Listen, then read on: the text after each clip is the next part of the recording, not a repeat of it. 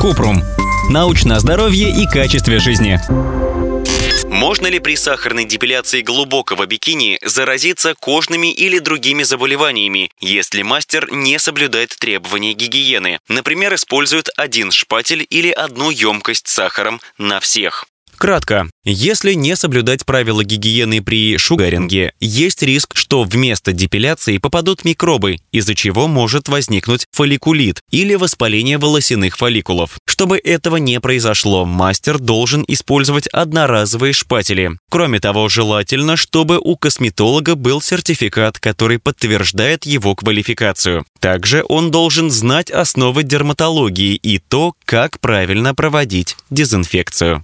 Подробно. Чтобы зачерпнуть сахарную пасту для депиляции, косметолог должен каждый раз брать новую деревянную палочку. Если мастер использует только одну палочку для разных клиентов и продолжает окунать ее в сахарную пасту, это называется повторным погружением. Так волосы, клетки кожи и бактерии от клиентов попадают в одну емкость. И поскольку сахарная паста теплая, это создает идеальную среду для размножения бактерий, и клиент может подхватить инфекцию. Если вы знаете, что в салоне не соблюдают правила гигиены или сомневаетесь в квалификации мастера, лучше найти другую студию шугаринга. Кроме того, если вы хотите свести риски при депиляции к минимуму, можно выбрать другие способы удаления нежелательных волос, например, лазерную эпиляцию. Чтобы подобрать метод, который точно подойдет, лучше проконсультироваться с дерматологом.